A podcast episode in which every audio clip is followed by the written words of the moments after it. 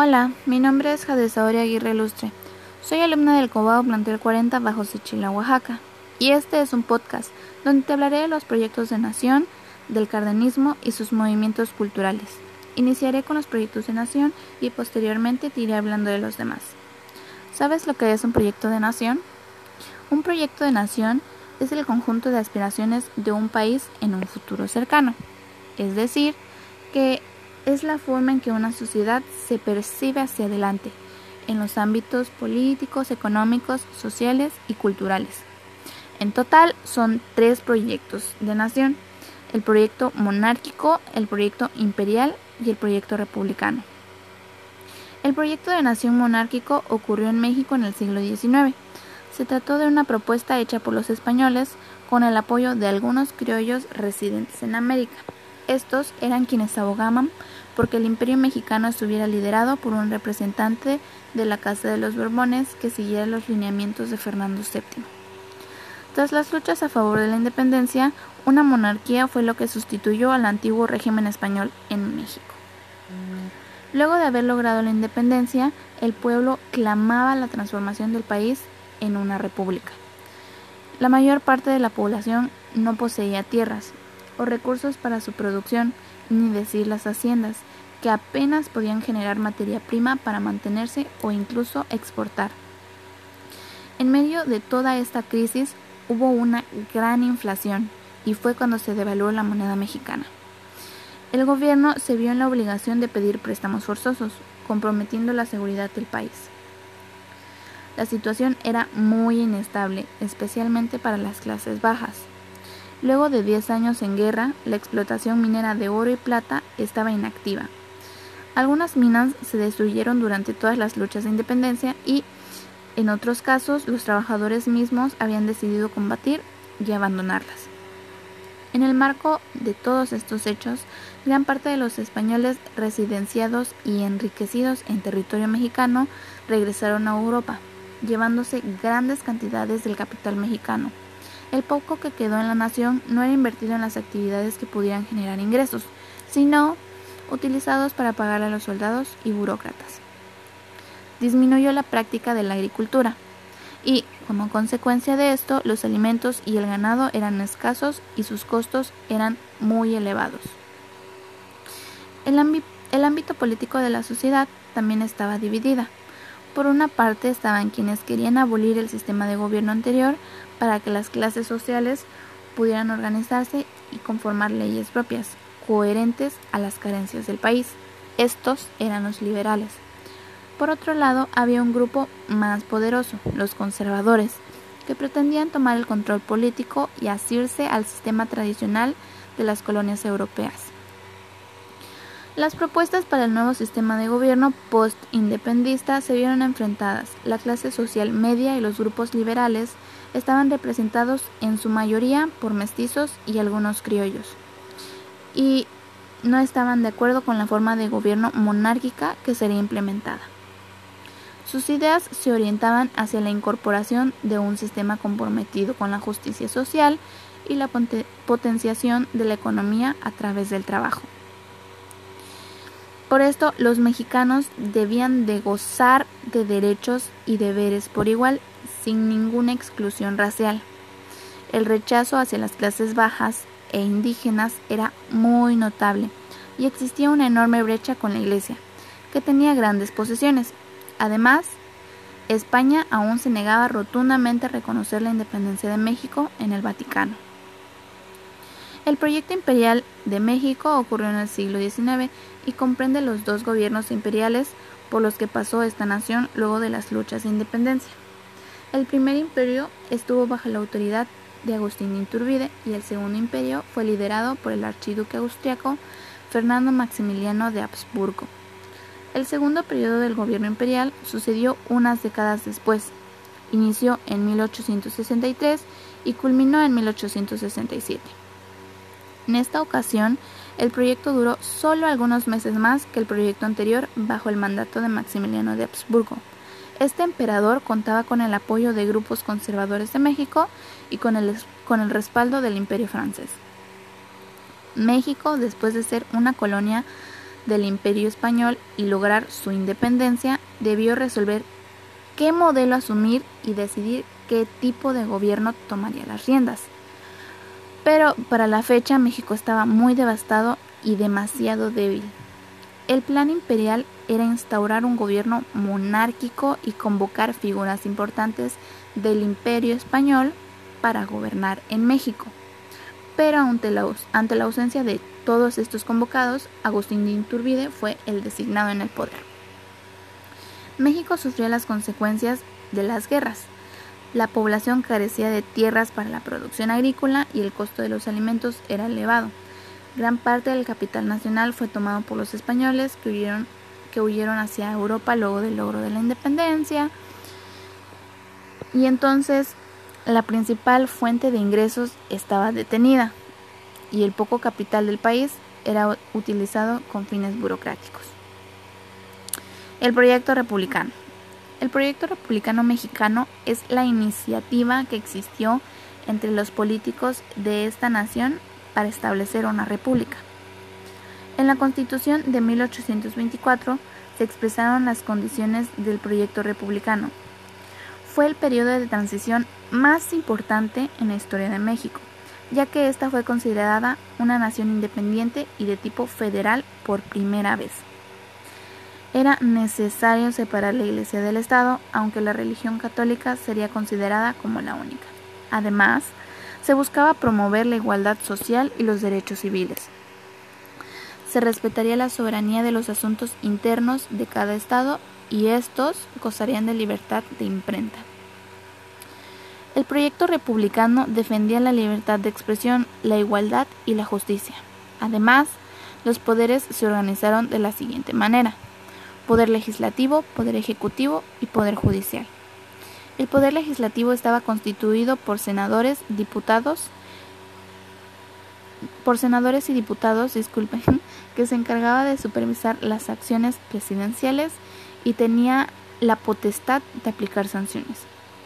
El Poder Ejecutivo era el encargado de las acciones administrativas y la aplicación de leyes. Lo conformaba un presidente y un vicepresidente. El Poder Judicial trabajaba de manera independiente de los anteriores y se constituía por los tribunales y la Suprema Corte de Justicia. Potenciar la economía era un factor importante para este proyecto. Se planteaban aumentar las relaciones con otros países y fortalecer el mercado interno, la producción y la exportación. Aunque eran grandes los proyectos y aspiraciones de este plan, la crisis económica era aguda y la organización política se regía por el modelo norteamericano. Y para los centralistas, esta no era una opción. México se encontraba dividido nuevamente entre quienes aspiraban a una república federal y quienes optaban por una república central. Se supone que el centralismo administraría el poder y asuntos políticos del país desde un mismo órgano, es decir, que el Estado representaría la autoridad absoluta. Por otra parte, el federalismo promovía la organización de varias provincias o estados que responderían al Estado como figura general, pero conservando sus propias leyes y condiciones. De esta forma es como culmino el tema Proyectos de Nación.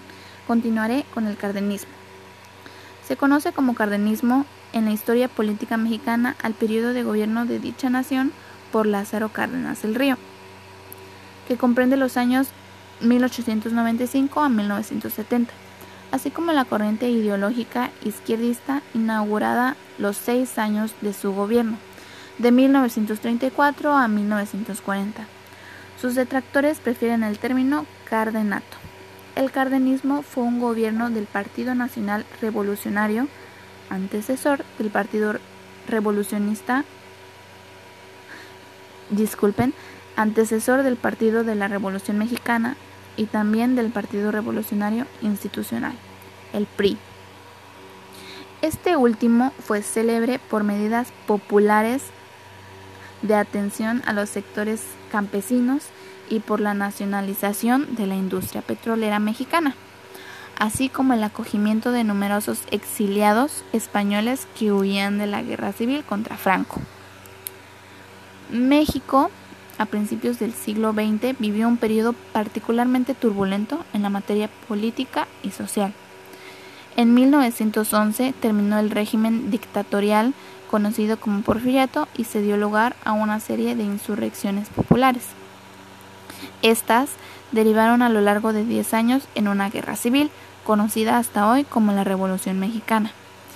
Este conflicto nacional fue tan importante que cambió radicalmente el país para siempre, a manos de numerosos líderes revolucionarios. Sin embargo, una vez hechos en el poder, jamás lograron ponerse de acuerdo respecto al modo de sostenerlo, y como consecuencia lucharon unos contra otros hasta morir. Este periodo culminó con la redacción de la proclamación de la Constitución mexicana en 1917 y la presidencia de Plutarco Elías Calles en 1924.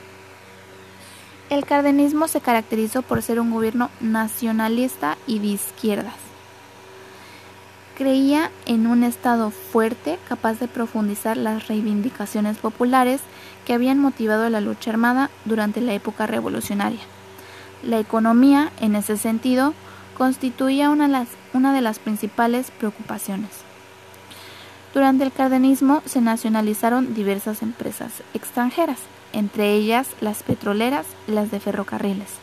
Además, se modificó la ley agraria, se ampliaron las carreteras y aumentó el gasto público, representando casi un 40% de la economía mexicana. Muchos de estos cambios significaron tocar poderosos intereses, por lo que el Estado contó con el apoyo del Ejército Nacional y de los sectores populares, o sea, de los trabajadores y campesinos, y curiosamente con el de la Iglesia. Durante el cardenismo se creó un número importante de campesinos ejidos. Aunque estos ejidos no fueron unidades económicamente relevantes hasta mucho después, el nivel de vida de la clase campesina mejoró casi inmediatamente. Hay que considerar que la balance de exportaciones de México había visto, se había visto muy perjudicado debido a la Gran Depresión y recién durante los primeros años del cardenismo empezó a levantarse nuevamente. Una de las medidas más arriesgadas del cardenismo fue el arrebatarle a los estadounidenses y británicos el control del crudo mexicano, asignándoselo al Estado, o sea, la nacionalización del, del petróleo, porque al fin era mexicano, en toda la extensión de la palabra. Esto causó no pocas tensiones internacionales, especialmente con Gran Bretaña, país que amenazó con bloquear México en represalia. Fue así que se creó Petróleos Mexicanos, o sea, Pemex, una floreciente industria hidrocarbúrica. A pesar de que las empresas privadas procuraron llevarse todo lo posible y no dejar nada al Estado con lo que pudiese trabajar. También, en el área de la educación, el gobierno implementó un modelo educativo abiertamente dirigido a una educación laica, en abierto combate contra el fanatismo y los prejuicios. Este nuevo modelo educativo, que se denominó socialista, reflejaba una idea del país más moderna, justa y equitativa. Su foco estuvo en lo agrario como motor de riquezas, así como en la, industrialización de las ciudades. El cardenismo repartió libros a los alumnos de escuelas rurales y urbanas con enfoques radicalmente distintos de la educación colonizada anterior, en la que se imponían modelos raciales de blancura y catolicismo. En comparación con, la, con el modelo anterior, los nuevos libros visibilizaban a niños de piel oscura y ojos negros, a menudo en sus viviendas rurales de recursos limitados. El legado que nos dejó el cardenismo. El reparto de tierras durante el cardenismo fue el mayor de la historia de México. En la historia de México resalta como un modelo alternativo de satisfacción de demandas populares y rurales. Sin embargo, el gobierno siguiente que abarcó los años 1940 a 1946 se frenó paulatinamente hasta lograr revertirlo en muchos casos. Al volver a enajenar las tierras, se deshicieron los enormes avances de Cárdenas contra el latifundio.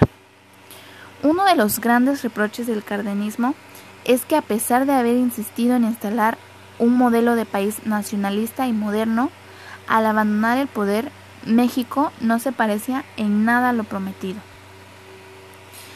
Por otro lado, su anticlericalismo y prédica socialista le granjenaron muchos detractores. Los movimientos culturales durante el cardenismo. El cardenismo estableció el socialismo en el país. Además, excluyó la doctrina religiosa e incluyó las novelas revolucionarias por José, Juan Tablara y Ramón López. También puso en práctica la política internacional, que fue cuando Cárdenas brindó asilo a extranjeros europeos y crea las relaciones extranjeras. Con esto culmino el, el podcast. Espero que toda esa información haya sido de ayuda para ustedes y muchas gracias por escucharme.